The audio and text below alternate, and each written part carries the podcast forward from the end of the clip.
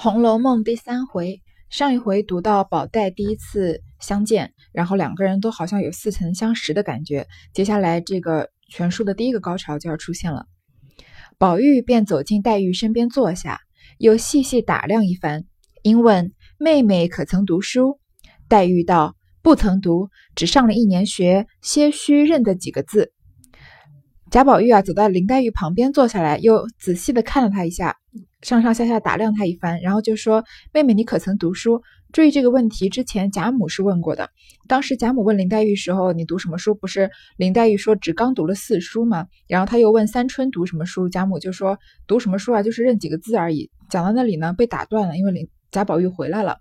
这个时候，贾宝玉再问，走到林黛玉身边，再问她怎么读书，林黛玉就怎么回答：不曾读，只上了一年学，些许认得几个字，没读过什么书，只是上一些一年学，认识几个字而已。是不是很附和这个贾母之前说的，读什么书啊？只不过是认识几个字，不是睁眼瞎而已。林黛玉就不再提她读过四书的事情了，也是为了附和这个主人啊。宝玉又道：“妹妹尊名是哪两个字？”黛玉便说了名。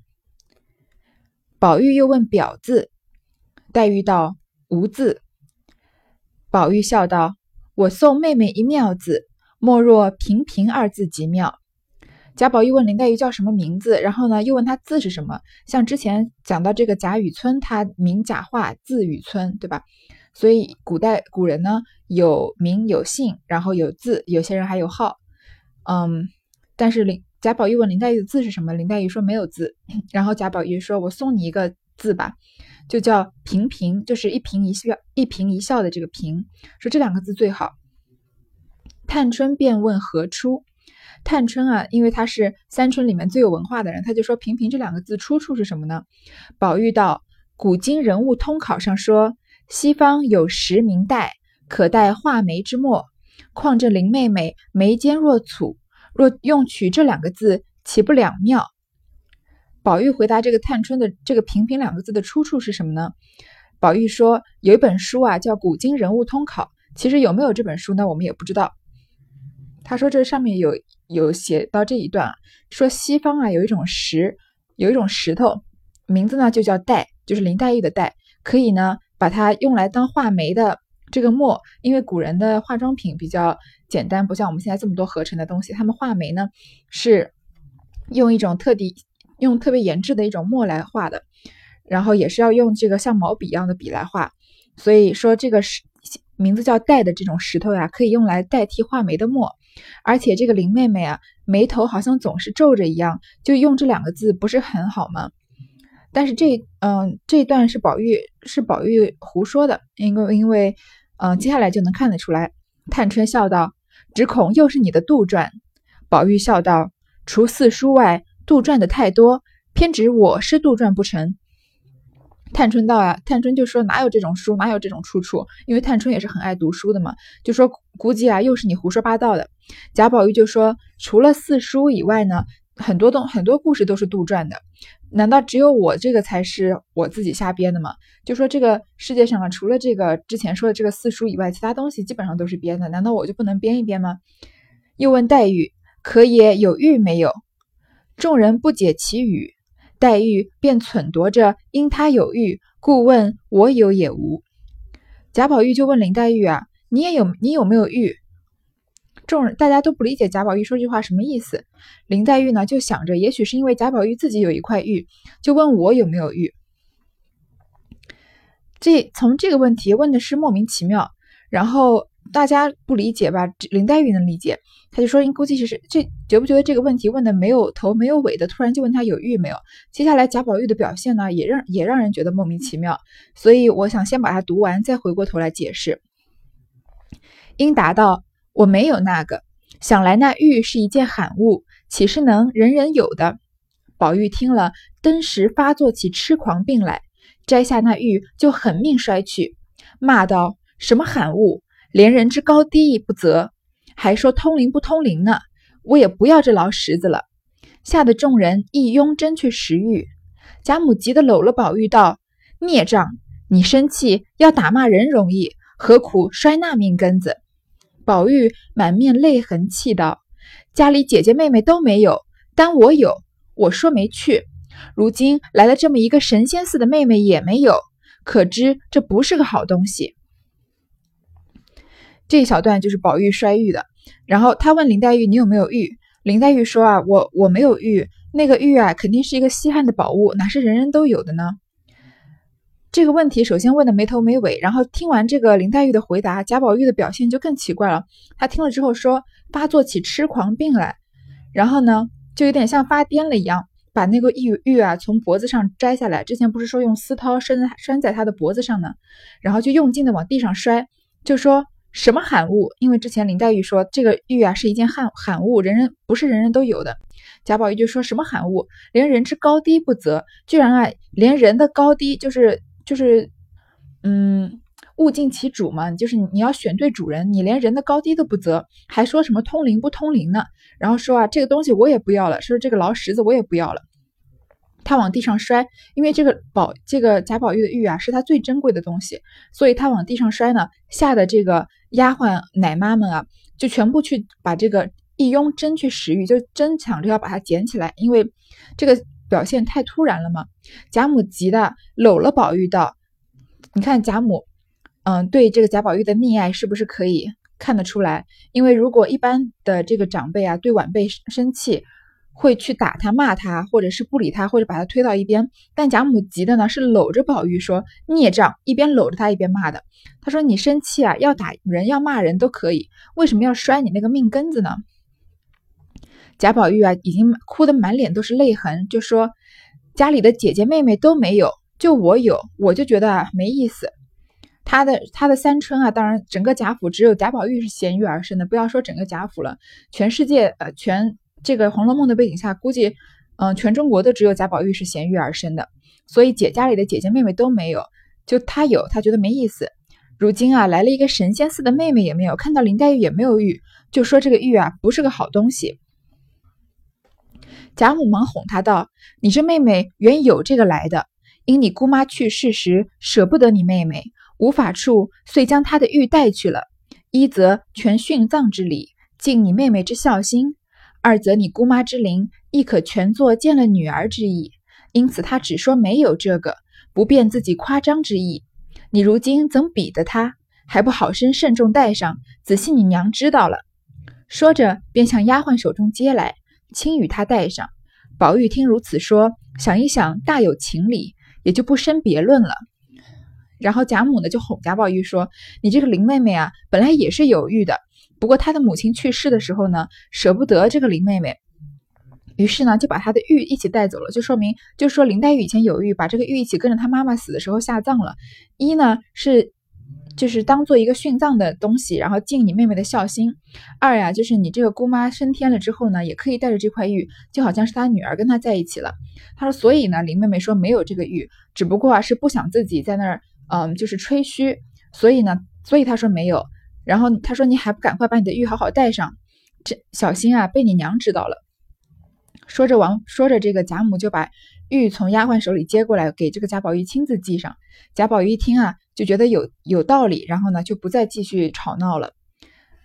这段如果是你第一次听《红楼读《红楼梦》的话，是会不会觉得很奇怪？贾宝玉的这个没头没尾的问题和他的表现。为什么劈头盖脸就问人有没有玉呢？为什么林黛玉说没有，他就要发疯发狂的，然后觉得这个玉不是什么好东西？其实我读了很多次，也不知道这段到底为什么要这样写。一直到我前段时间听了这个王蒙先生，这个一个著名的作家，他评价这个《红楼梦》，他讲到了这一段。说，嗯，我觉得他讲的很有道理。我试着这个复述一下他讲的是什么意思。就说贾宝玉这些年，他是个七八岁的小男孩，这些年呢，一直因为有贤玉而生，而被当做一个很特别的事物来对待。就大家都觉得他有这个灵气在他身上，有这个通灵宝玉嘛。但是贾宝玉自己呢，因为他是。很崇拜或者很在乎这些姐姐妹妹的，觉得他们啊都比自己好，自己不是什么好人。嗯，就连曹雪芹这样在之前这样形容贾宝玉，用这个《西江月》来形容的时候，都是表面上一字句的都是批评。所以贾宝玉这次见到林黛玉啊，因为两人都觉得之前是见过的，都有这种一见钟情的感觉，所以贾宝玉就觉得这个女孩子应该是我一直在等的那个跟我有共同语言的那个命中注定的人了吧，所以就问他有没有玉，心里希望的呢是林黛玉也有玉，就说哦，原来我们两个人我有这个玉啊，是为了和这个林妹妹的玉匹配起来的。谁知道林黛玉呢，很平淡的就回答说我没有玉。贾宝玉这个。心里面就非常的复杂，就说就觉得说，那我要这个玉有什么用？你怎么能没有玉呢？你不是我命中注定的人吗？怎么会没有玉？所以他气的啊，就发起狂来。嗯，也许没有没有我讲的这么夸张，觉得他是命中注定没有遇，呃命命命中注定的人没有遇而发狂。但是这个因这个大概的意思大家应该能懂，就是说，嗯，碰到一个好不容易看到这个人，觉得你是我的知己，结果嗯竟然没有这种命中注定的感觉，所以他就觉得。就是很生气，我不知道我这样解释够不够清楚。当下奶娘来请问黛玉之房舍，贾母说：“今将宝玉挪出来，同我在套间暖阁里，把你林林姑娘暂安置碧纱橱里，等过了残冬，春天再与他们收拾房屋，另做一番安置吧。”这个时候呢，奶娘来问。这个林黛玉，她既然来到贾府，她应该住哪儿呢？贾母就说呀，把这个宝玉挪出来，然后呢，在我的套间暖阁里，就是贾母自己睡觉的地方，说啊，把你的林姑，把这个林姑娘安置在碧纱橱里。所以宝玉呢，一直是跟贾母一起睡的，从这里可以看得出来。然后说呢，把宝玉先挪出来，让林黛玉呢，在在我的暖阁里面呢，在这个碧纱橱里睡。你听到这个碧纱橱，不要以为它是像衣橱那样的一个就是橱柜了，它不是，它是嗯，其实在古代就是一种隔扇门，然后呢，就是有点像那种落地的长窗户，但是用这个纱啊把它隔隔开的。要是看电视剧啊什么的，常常能看得到，它就是壁，就是把纱，并不是床上的那个像蚊帐一样的那个纱，而是这种落地的长纱，把它掀起来呢，里面有一片小的空间，那一块空间叫碧纱橱。等过了残冬，春天再与他们收拾房屋，另做一番安置吧。说过了，等到这个冬天过完啊，春天再把让他们收拾房屋，再出去再给他们安置好了。宝玉道：“好祖宗，我就在碧纱橱外的床上，很妥当，何必又出来闹得老祖宗不安静？”这个贾母刚说要把宝玉挪出来，对吧？不要住在这个贾母的房间里。让林黛玉住进来，贾宝玉一听啊，他就不愿意，他就说啊，我就在碧纱橱，因为林妹妹不是住在碧纱橱里面吗？他就等于说，我就在隔这个长沙的外面的床上睡不就行了吗？何必要移进来、移进移出的，弄得老祖宗不得安宁呢？贾母想了一想，说也罢了，每个每人一个奶娘，并一个丫头照管，余者在外间上夜听，在外间上夜听唤。一面早有熙凤命人送了一顶藕荷色花帐，并几件锦被缎褥之类。贾母呢，听到宝玉这样说，就同意了。所以这里看得出来，是宝玉就是努力争取着跟林黛玉在一个房间的，对吧？虽然两个人是有隔着隔着一层纱。然后呢，每每人的奶娘呢，每个人有一个奶娘和一个丫头，其他的人呢，在外间上夜听唤，就是在那儿，嗯。守候着，要是有夜里有主人叫的话呢，就再过来伺候主人。这个时候呢，王熙凤又送了这个藕荷色的花帐和锦被缎褥。之前王熙凤不是说嘛，她早想到这一招了，就是准备好了锦缎，又给了她棉被什么的。黛玉只带了两个人来，一个是自幼奶娘王妈妈，一个是十岁的小丫头，亦是自幼随身的，名唤作雪雁。林黛玉啊，来贾府居然只带了两个仆人，一个是她的奶妈叫王妈妈，还有一个是十岁的小丫头雪雁。雪雁也是丫鬟里面比较重要的一个人，因为是林黛玉从这个苏州带过来的丫头嘛。贾母见雪雁甚小，一团孩气，王妈妈又极老，料黛玉皆不遂皆不遂心省力的，便将自己身边的一个二等丫头，名唤莺歌者，与了黛玉，外亦如迎春等例。每人除自幼乳母外，另有四个教引妈妈；除贴身掌管、拆串、灌木两个丫鬟外，另有五六个洒扫房屋来使役的小丫鬟。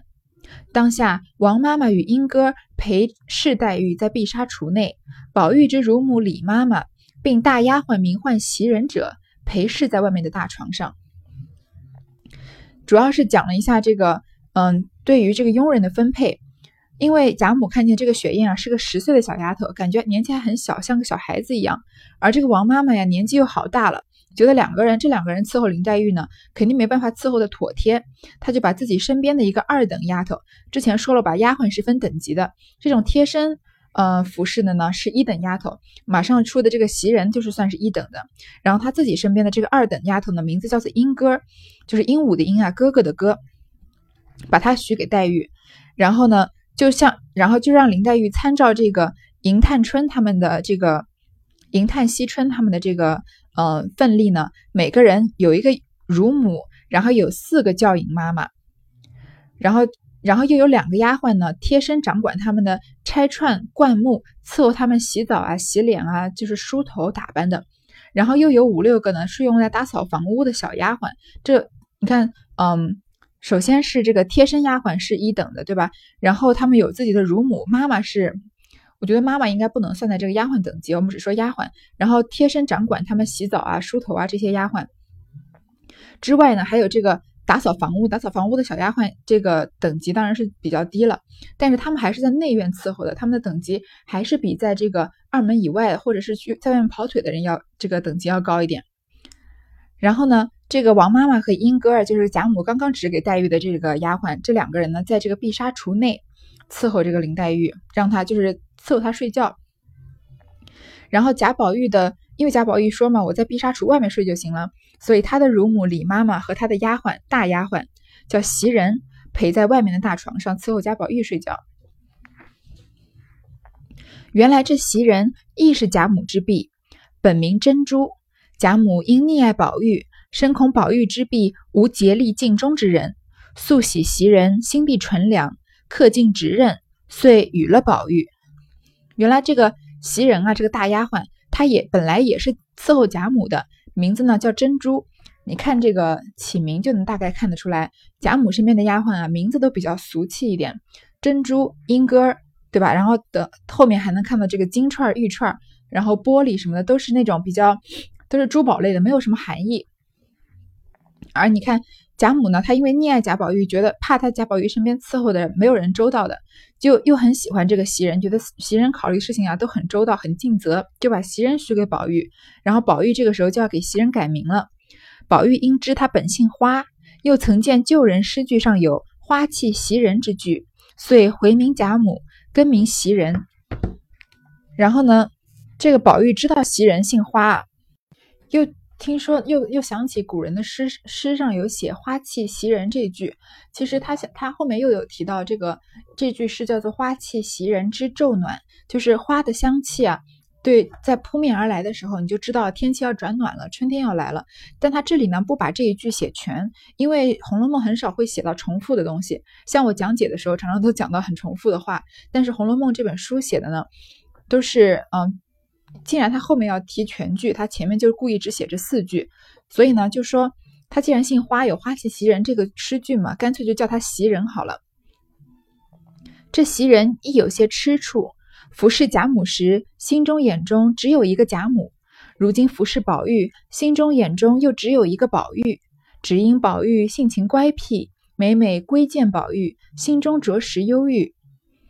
这个。袭人啊，也是有一些痴的一个人。他服侍贾母的时候，眼里就只有贾母。现在贾母把他指派给宝玉了呢，他心里就只有宝玉。因为宝玉这个性情啊，比较乖张，比较古怪，所以他常常啊还要劝说教导宝玉，所以心里面就有藏着很多事情。其实这个袭人在贾母和宝玉中间还服侍过一个人，就是史湘云，但他这里暂时没有写出来，因为史湘云还没出场呢。是晚，宝玉李妈妈已睡了。他见里面黛玉和莺歌犹未安息，他自卸了妆，悄悄进来，笑问姑娘怎么还不安息？黛玉忙让姐姐请坐。袭人在床沿上坐了。这个宝黛是只隔着一个碧纱橱的这个纱幔的，所以在宝玉和李妈妈睡了以后呢，袭人还没睡，她看见里面的黛玉和莺歌还没睡呢，她就卸了妆来找这个林黛玉，问她说：“你怎么不睡啊？”林黛玉就赶快让她坐。袭人就在床沿上坐了，莺歌笑道：“林姑娘正在这里伤心，自己淌眼抹泪的说：‘今儿才来，就惹出你家哥儿的狂病。倘若摔坏了那玉，岂不是因我之过？’因此便伤心。我好容易劝好了。这个刚刚被贾母指给林黛玉的这个莺歌就笑着说：“林姑娘正在这儿哭呢，在难过，觉得呀，我今天才刚来，就让宝玉啊上演了这么一出摔玉的戏码，然后狂病发作了。万一把他这个呃贤玉而生的这个通灵宝玉给摔坏了，那不就是我的错吗？于是就伤心起来，好容易才劝好了。这是林黛玉啊第一次为贾宝玉流眼泪，因为她这辈子就是来还泪的嘛。接下来的这个为了贾宝玉哭的事情还多了是呢。”袭人道：“姑娘快休如此，将来只怕比这个更奇怪的笑话还有呢。若为他这种行止，你多心伤感，只怕你伤感不了呢。快别多心。”袭人就赶快劝这个林黛玉，因为袭人是了解贾宝玉的。贾宝玉这种性格的男男孩。不不要说这种性格男孩，林黛玉应该没见过什么男孩。嗯，贾宝玉这种性格的人，林黛玉应该都没怎么见过。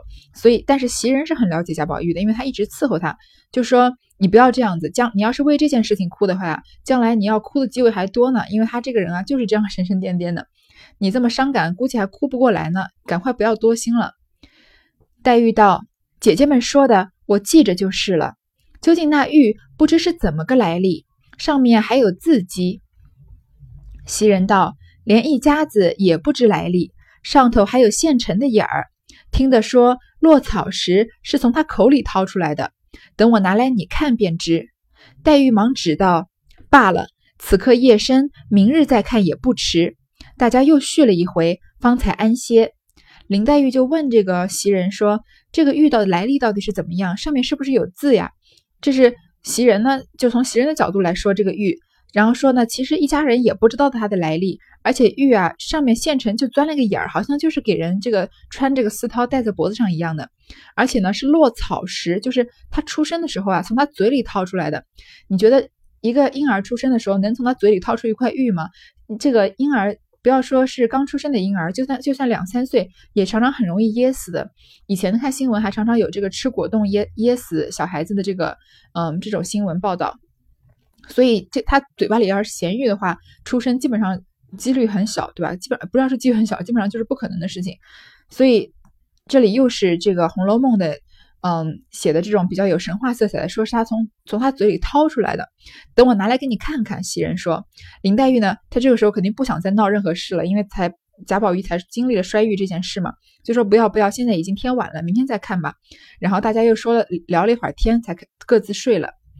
次日起来。醒过贾母，因往王夫人出来，正值王夫人与熙凤在一处拆金陵来的书信看，又有王夫人之兄嫂处遣了两个媳妇儿来说话的。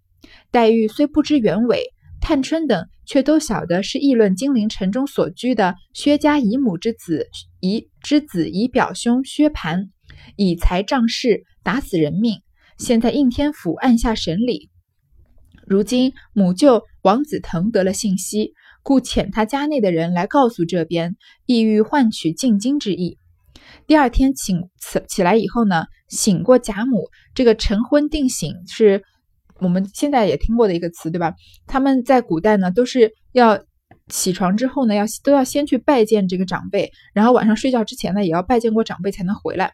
所以他们先醒过贾母，拜见过贾母之后呢，又去拜见王夫人，因为王夫人是宝玉的妈妈嘛。然后正好看到王王夫人和王熙凤一起在拆一个书信，是从南京寄来的一个书信。后来呢，又有王夫人的兄嫂，然后找了遣了两个媳妇儿过来说话的。这里就是。说就是从林黛玉和贾宝玉的这段故事呀，要转到写下面一段故事了。它是怎么转折的呢？是说林黛玉和贾宝玉啊，来就是见过贾母和王夫人之后，然后通过王夫人他们在拆信，从信上这个故事就写到下面一章要说的这两个故事了。黛玉虽然不知道原委呢，但是探春他们都知道是在说什么，就说金陵城啊有这个薛家姨母之子，姨表兄薛蟠。来理理这个关系，这个时候薛家要出场了。